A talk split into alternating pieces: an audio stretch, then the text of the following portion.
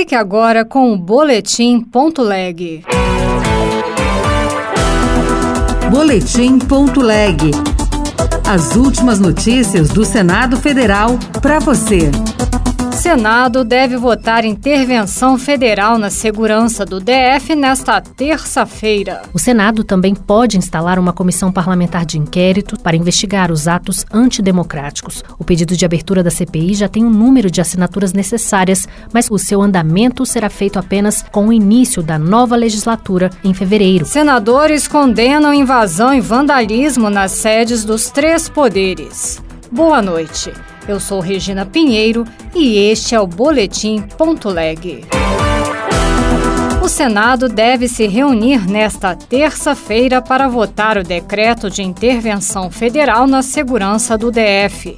Líderes partidários querem a punição dos envolvidos nos atos terroristas que depredaram o Senado e as demais sedes dos três poderes.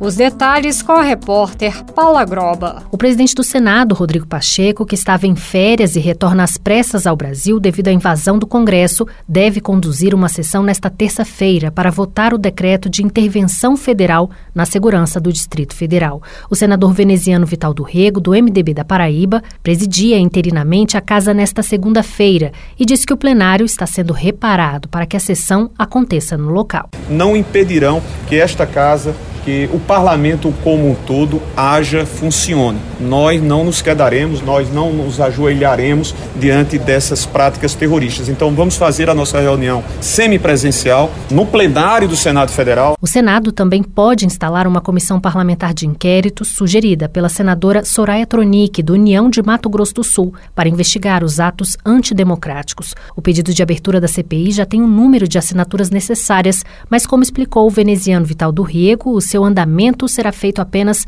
com o início da nova legislatura em fevereiro, quando os 27 senadores tomam posse na casa. Os três senadores do Distrito Federal, Regufe, Isalci Lucas e Leila Barros, condenaram a invasão das sedes dos poderes. Repórter Bruno Lourenço. Leila Barros, que é senadora do PDT, afirmou que a intervenção decretada pelo governo federal no DF é uma medida amarga, porém necessária, para garantir a lei e a ordem na capital federal. Tivemos vários cenários difíceis, como no caso manifestações de impeachment, em que as nossas forças de segurança responderam à altura. Então eu sigo acreditando na capacidade e no preparo dela, mas entendemos que houve uma negligência principalmente do governador. Isalci Lucas, senador do PSDB, vê na intervenção federal na área de segurança pública uma oportunidade para apurar as responsabilidades. O governo do Distrito Federal não agiu de forma profissional, com precaução, com inteligência,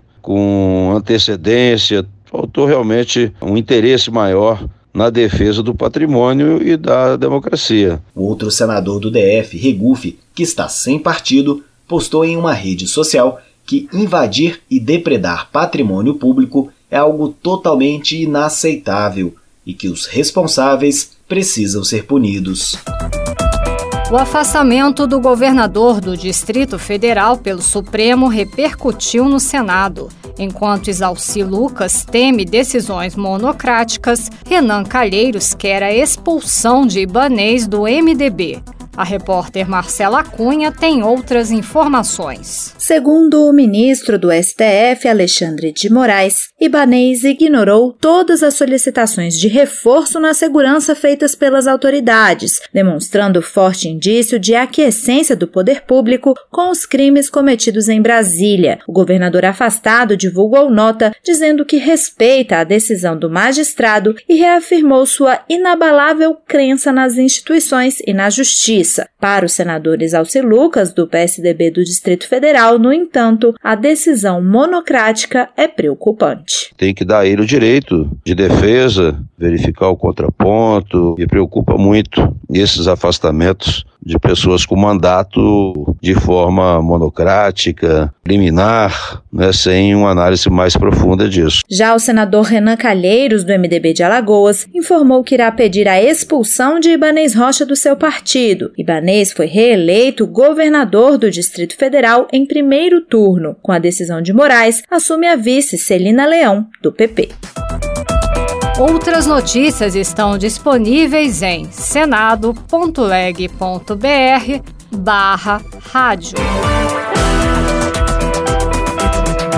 Você ouviu Boletim.leg. Notícias do Senado Federal.